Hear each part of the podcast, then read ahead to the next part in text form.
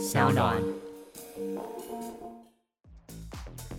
如果我们不先去预防的话，我们有时候会担心会出问题嘛。比方说就，就可能被被被 AI 消灭了，被控制住。这件事情，我是觉得好像还不用太担心，因为有几件事情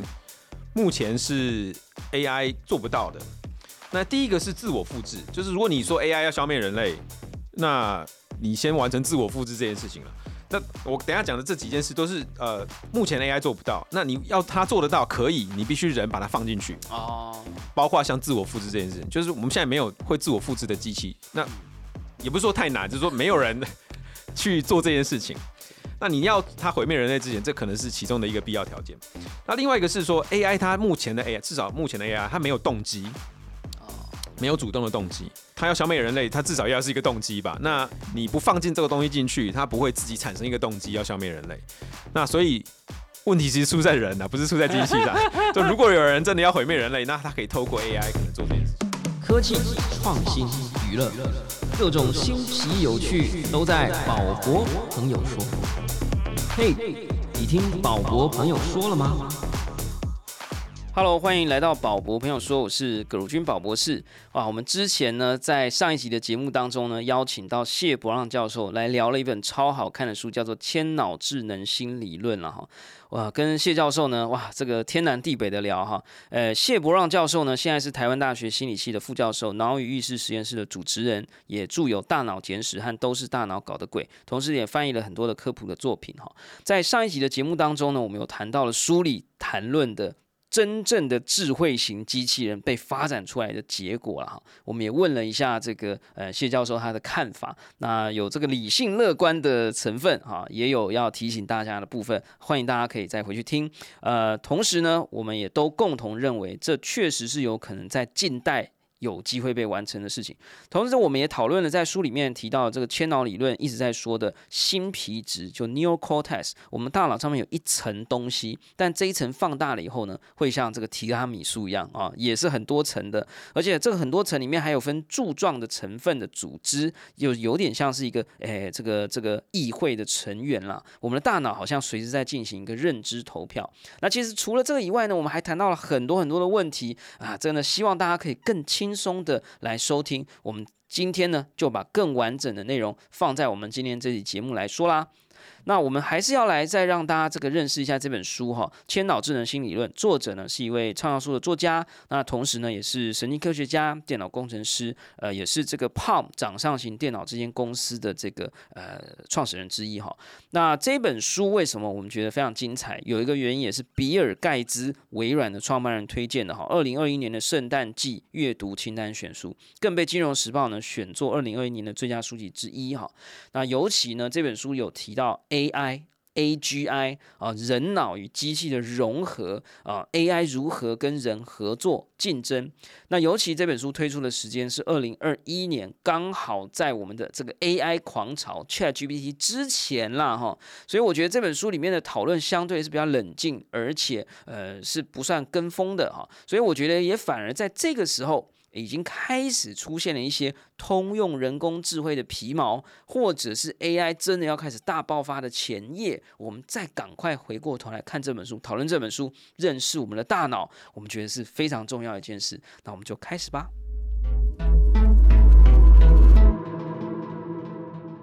另外一个点呢？这本书给我一个很炸点的呃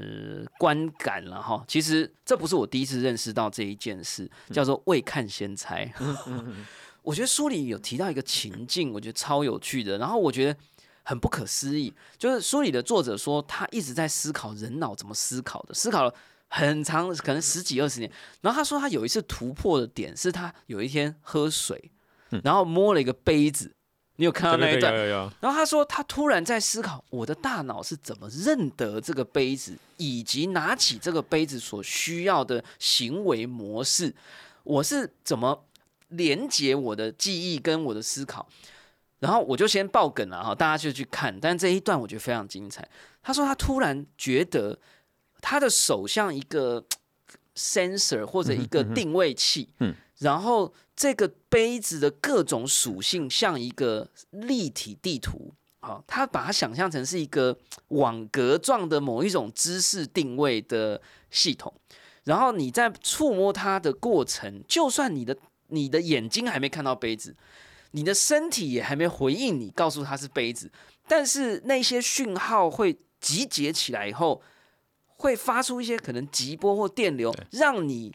我觉得它是个杯子的那一区就闪烁起来，而且是比你认识到这是个杯子还早。还早，对，所以你接下来所有的行为都是一种预判跟一种未看先猜。我以前就听过这个说法，因为我的视觉看到我摸一下手指，可是我的这中间有个时间差，我的大脑其实有一点是补了一点时间差。之前我们也有讨论过，这种未看先猜的这件事情也是科学的吗？他的这个什么网格神经好像也还没有在科学上找到太多证据。刚刚讲的这个。定位思索的这个理论，从学术的角度来讲，是什么样的一件事情？好，我们先讲刚刚讲这个，刚刚最后提 到这个网格神经，对，这个其实呃已经发现了，就是二零一三年诺贝尔生理奖得主叫 John O'Keefe，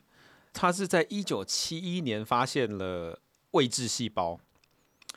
位置细胞意思就是说，呃，他那时候是记录老鼠啦，就是你把老鼠放在迷宫里面，然后头上插个电极。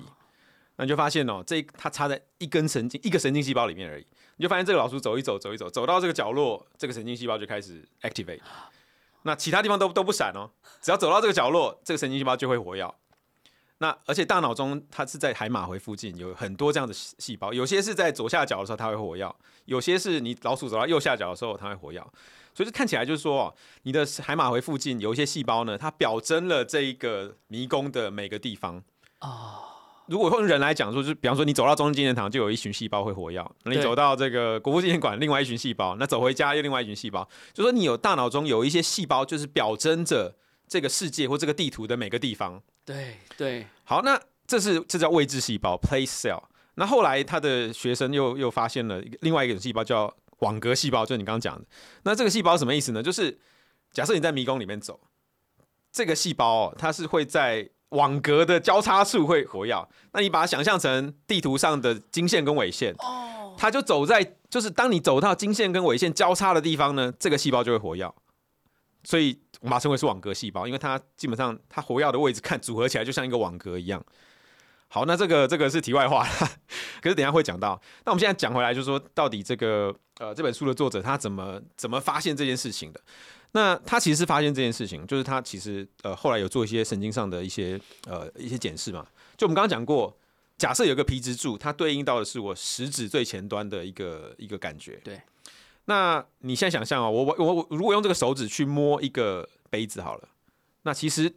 对这个手指尖端来说，基本上变化没有很大。对。因为都一样嘛，就是对啊对啊。我跟我碰桌子，跟我碰什么，哎，好像很接近。对对对。那但是呢？他发现不一样，他发现你你在摸，比方说这个左边的边缘的时候，跟你摸右边的边缘的时候，这个皮质柱的反应有差别。所以这什么意思呢？就是说，虽然说这个皮质柱对应到的是你手指尖端的这个皮肤，但是呢，当你摸到的这个杯子的位置不一样的时候，它反应会有差别。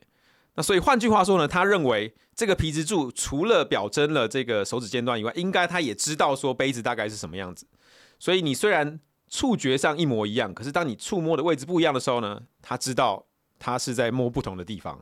哇，这个从白话讲，我觉得书里也提到类似跟，是有点像我们的大脑或皮质柱，默默的在为这个世界的各种概念，大到一个城市，小到一个杯子，大到。你感受到的视觉，小到你不太有区分的触觉，编织成一幅很复杂的地图。是，而这个地图是在帮助你大脑快速索引，就有点像台湾这么大。我要跟你讲说，呃，信义区松仁路，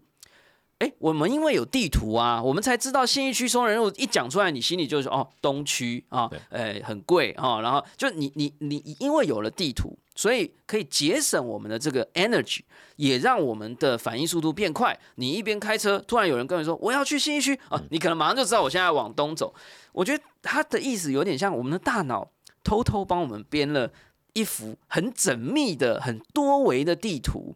然后让我们的手啊、眼睛啊、耳朵啊，在做各种 input，就是所谓的输入跟感知的时候，我们可以用很。不只是未看先猜，包含未听先猜，未我不知道有没有未摸先猜，就是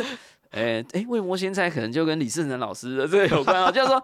就是有一点偷偷的借由这个地图去回查，然后让我们可以用更短的时间之内感知到我们在做什么事，所以我才不会不小心把杯子弄翻，因为我知道它可能是个杯子，大概是不是这样的一个对？或者举另外一个例子来说，就是打电玩了、如果你是在真实的三 D 世界里面走，那你要左转右转，没有人会三 D 晕呐、哦，那可是你在在电玩世界里面就会三 D 晕，那为什么？因为你身体没有动，啊，所以你身体，我身我们身体的时候运动的时候会有一个预判，就你大概知道，他身体会先告诉你，等一下你要右转了，所以请你先预期你的视野，你的整个视讯会跟着一起大幅度的转动。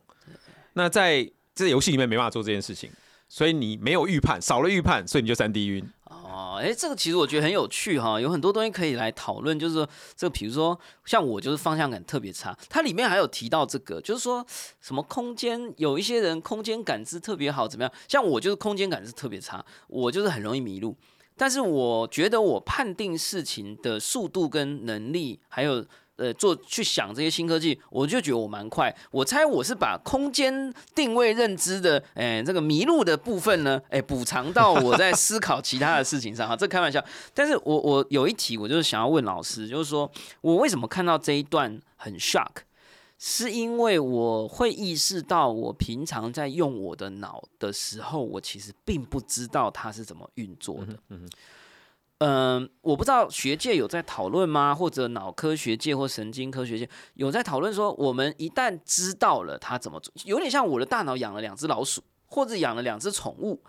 呃，或者我曾经看书说，呃，这个人跟意识之间有点像象与骑象人的关系，哈、那个东西有一些我们无法控制，是那头大象，我们的理智是那个骑象的。我觉得越认识大象，我应该要越能够控制它或骑这头象。我们越知道我们的脑是怎么运作，我有办法用我的理智，还甚至不是那个我不知道意识，就是有些就就我们要更小心什么吗？我们要改变我们的生活，我们要多尝试新事物，所以去培养我们的脑细胞吗？我们要呃呃摸着一个杯子的时候，去感测到我的大脑其实在做这些事，因为我感受到了，所以我以后会变聪明吗？我不太确定知与不知这件事情会不会影响我们的生活。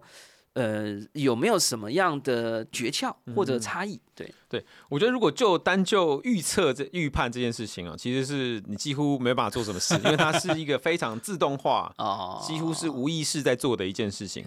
那所以你基本上很难透过你的理智去改变这个预判的这个这个自动化的一个机制，那这个是不行的。那很多情况下也几乎都是你你理智无法操控。那在心理学上，我们有个词叫做认知不可穿透，就是它是 cognitively impenetrable。就比方那很多很多视觉上的错觉就是这样，就是我明明哦告诉你这个呃这个两条线段一样长，那比如大家可能看过一个是就是一条线段两边一边接的一个像对对对向内箭头，一个这样向外箭头。那你明明知道它一万长，可是你看起来就是不一样长，那你的认知无法穿透这件事情。那很多的低阶的，就是比较呃 lower level 的视觉错觉，基本上都是认知无法穿透的。那但是呢，高阶的 bias，高阶的这些偏见，其实是可以透过理智去改变的。这个其实我看到书里也印象很深刻。他举了最近前阵子在社群网络上很红，就是有一个柱子，然后有一个棋盘，嗯然后投影有一个阴影，然后你大脑会一直告诉你这两个颜色，一个深，一个是黑色，一个是白色。但你把它分开来看以后，pixel 上是其实两个是一模一样，或者包含书里面有画一张图，我们常常都看到，就是两张人脸的侧脸，嗯然后大家会说：“你看哦，这里是脸吗？”他说：“我告诉你，它其实是个杯子啊，嗯哼这是杯子花。瓶类。然后他说：“你试试看，你的大脑没有办法同时告诉你，它既是杯子，又是两张人脸。你知道我看书的时候，我就一直看，它它是杯子，也是人脸，它是杯子，也是人脸，我真的没有办法。所以这是不是就是刚刚所讲到的不可穿透性？我觉得这个我很痛苦。这样对对，这基本上就是就是我们刚刚讲的认知不可穿透，的。对，那可是我们讲一下可以穿透的部分哈，我猜哈。但我觉得这个我有点伪科学或非科学，因为我看了这本书以后，给了我一个，因为我外行人啊，所以给了我一个感觉，就如果我的大脑是一个议会，所以我们常常有时候会听到大脑有一些比如说自我对话的声音，就有时候我要跟你讲话以前，我其实我在录 podcast，我其实有时候跟老师讲话以前，我的大脑可能很迅速的演练了一下我待会要讲的问题。这个脑内声音或者脑内的思维的对话，我以前觉得只有一个声音，一个 source，可是我看了以后，我怀疑有没有可能每一个皮质柱。都有可能会有一个声音，然后我就我这个真是非科学啊，就是说我就在想会不会我的身体就呃可能我的比如心脏、我的胃、我的会不会也有某一些这个议会成员哈，很负责感应那个地方，所以我们有时候说听你大脑的声音，就呃这个。Listen to your heart，嗯，可是 listen to your heart 其实是要 listen to your neocortex 负责 heart 的那个部分说的声音，所以我看完以后，我有一个很奇怪的、很感受性的想法，不科学的想法。我有一点想要多关注我的大脑跟我说的话，嗯然后我猜有可能有一些话，他真的好，可能有感觉到什么。然后如果我我了解了，我的大脑其实是有十五万个议会成员，而每一个议会成员都负责了某一些很细微的事物。我其实不应该觉得我的大脑只有一个思维的来源，我应该要不，而且只是他们讲话的声音是一样的。所以我有时候不能因为有一些声音比较小，有一些声音讲的比较快，我就不去听他说，因为他对我是讲的很。很抽象啦，我只是在想说，我如果肚子痛或我身体不好的时候，会不会我的身体也有告诉我说不要再吃炸鸡了？那一个大脑皮质柱会不会就刚好是负责我的？所以，但我知道很不科学。老师听到以后会有什么感觉？应该会啊，比方说你吃多了觉得恶心，基本上就是哎，就是你的身体在告诉你，或是你的某个脑区在告诉你不要再吃了。所以这个听起来虽然很不科学，但是有可能是一种理解的，就是它穿透了，它不科学，但是它是一种理解跟大脑跟身体协作的一种理解方式，是可以的吗？我这样会不会很精神性、很不科学？要不要被老师骂一下？我用一个比较极端的例子来来来回答你的问题哦，就是呃，我们大脑中呃的的一些一些案例，特殊案例里面有一个有一个案例叫裂裂脑。裂脑症就 split brain，那当时是因为呃呃有癫痫的病人，他们癫痫发作的时候会，他会开始整个大脑就是异常放电。那为了减低他的这个癫痫，有时候得把他的胼胝体切掉，让他放电不会到处乱跑。胼胝体基本上就是连接左右脑的一个一个高速公路。那切掉之后呢，发现了一些奇特的事情，可能就跟这个认知决议，就是这个议会决议有关了。那比方说。呃，有有些情况，这是这很特殊的情况，就是说，呃，你切开以后，你右手要做的事跟你左手要做的事不一样，意会分裂。对，就是你右手要要要这个穿穿衣服要扣扣子，左手就把它这个解开，类似这样子。那你可能右手要拿个东西，左手可能会阻阻止你的右手。然后去做这个事情，所以这个例子看起来有可能就是你刚刚说的，就是说，呃，你你大脑要做决议嘛，可是当你左右脑的讯息被切断的时候，它只能各自做出各自的决议。有时候就会导致左右脑做出的决议可能不一样。那一般情况下不会发生这个事啦，因为我们的大脑连接是相当完整跟跟缜密的，所以通常会达成一致的决议。所以在正常情况下，我们可能看不到这个现象。可是这个例子呢，可能就说明了你刚刚的这个，就是有点像我的大脑有时候会给我们一些讯息或声音或 whatever 一个感受。呃，当我们的大脑是正常的时候，这个感受是 you。是一致的，就是听起来都像是脑内保博。可是如果我中间不小心这个胼胝体切开，或者我的脑被分区了。很可能我就会感觉到，或者我的行为决策上就分裂了。好，我觉得这个当然未来我们要多来认识了解哈。呃，因为时间的关系哈，我就呃这个自肥啦，有两题比较科幻的题目啊。如果大家对于科学、对于真正的这个脑的理论有兴趣的话，当然欢迎大家可以来阅读这本书《千脑智能新理论》之外呢，还有这个呃谢老师的大脑简史。那当然还有很多老师翻译的书啦，哈。包含都是大脑搞的，哎，大脑搞的鬼这本是老师写的哈，都是大脑搞的鬼，还有翻译这个用物理学导美丽新世界啊，呃，粮食战争啊，水资源战，同时老师也是科学人的中文版译者跟专业作者，欢迎大家去阅读。接下来我们就要进入老高的类型的讨论哈，呃，第一个是呃，我们先延续刚刚讲的哈，那既然都非科学了哈，或伪科学了，或者是外行科学了哈，呃。我有一个好奇，好，就是说，呃，因为他书里面有提到说，这个脑皮质的这个有一点像他的预判能力，有点像这个议会成员他的专业或者他的记忆。其实，在小孩子成长到某个阶段的时候，他会呃，可能没没用到的，他未来都不看斜线或不看直线，那一区就会跟别人合并哈，或者是他会学新的技能这种感觉。然后我就在想说。会不会其实我们刚出生的版本的大脑皮质，跟我长大以后的版本的大脑皮质，其实能力上是不一样，而且甚至不是绝对性的变更聪明或更完整，因为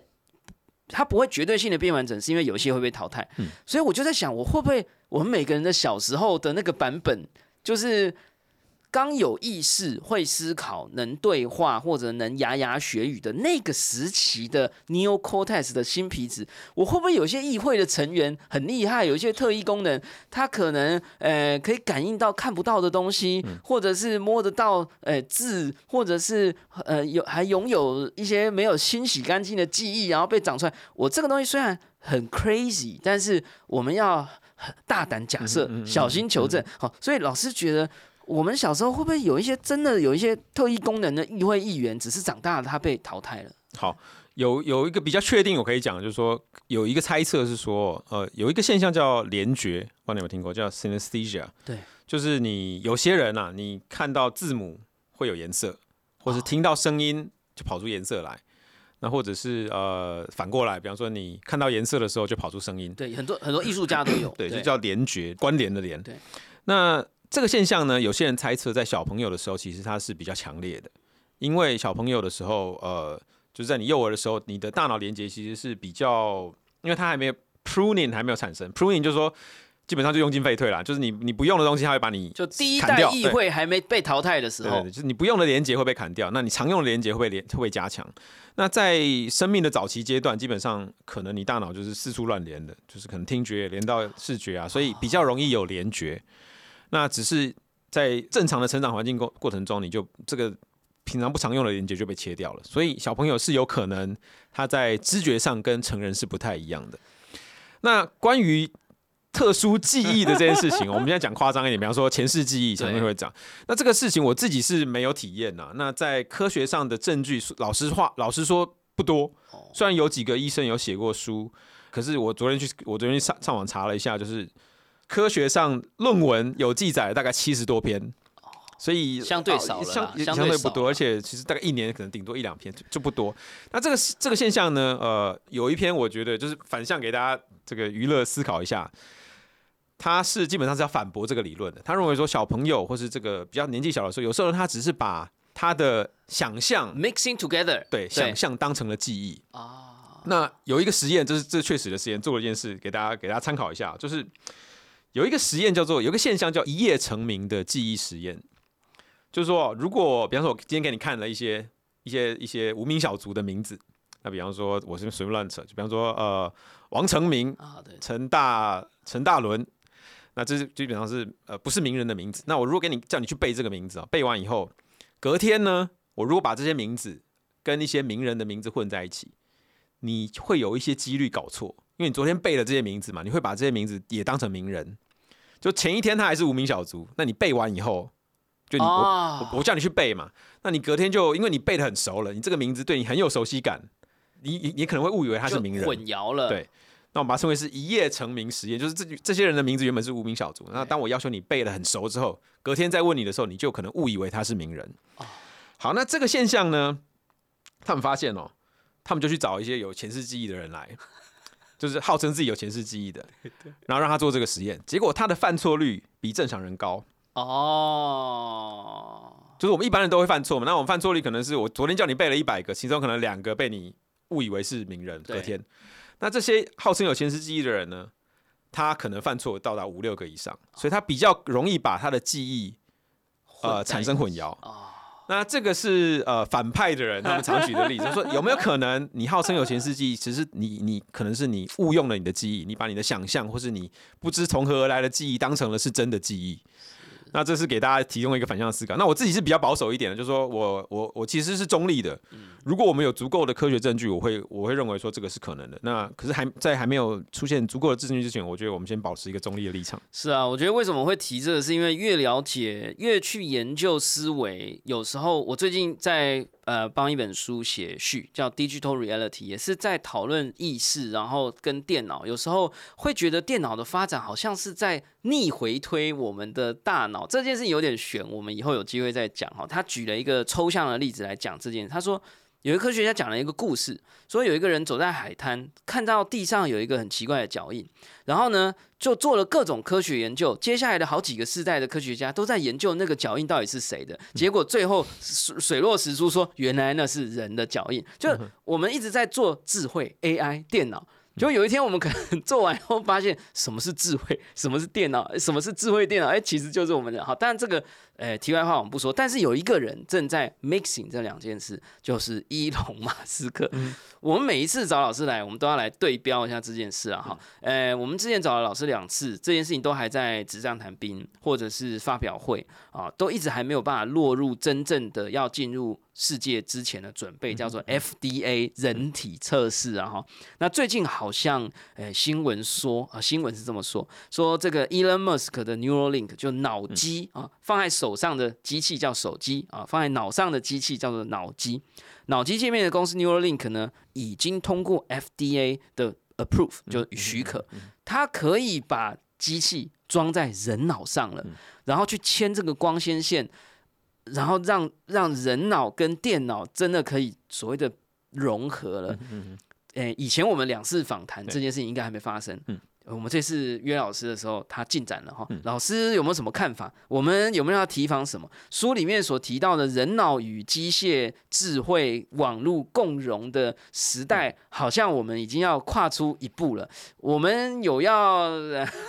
多做，诶，比如说呼吁政府要多拨一点预算给脑科学家。好，还是我们 应该要多读一点脑的书籍，让我们诶告别我们的传统脑，迎向这个机械脑啊！老师有没有什么什么什么心得？我自己是乐见其成啦，就是说呃，其实说实话，要防也防不住。就是如果你去禁止某个国家某一群人做这件事情，一定会有另外一群人就是。来个 jailbreak，对，就是违法去做这件事情，所以我是觉得可能防不太住。那另外一个说，如果呃我们担心的是说，呃我们不先去预防 AI，不管是单纯的 AI 设计，或是人脑这个融合的这种设计，如果我们不先去预防的话，我们有时候会担心会出问题嘛。比方说，就就可能被被被 AI 消灭了，被控制住。这件事情我是觉得好像还不用太担心，因为有几件事情目前是 AI 做不到的。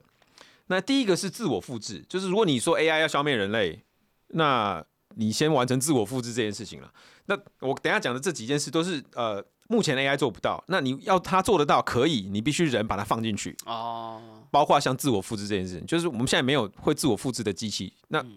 也不是说太难，就是说没有人 去做这件事情。那你要它毁灭人类之前，这可能是其中的一个必要条件。那另外一个是说 AI 它目前的 AI，至少目前的 AI 它没有动机。没有主动的动机，他要消灭人类，他至少要是一个动机吧？那你不放进这个东西进去，他不会自己产生一个动机要消灭人类。那所以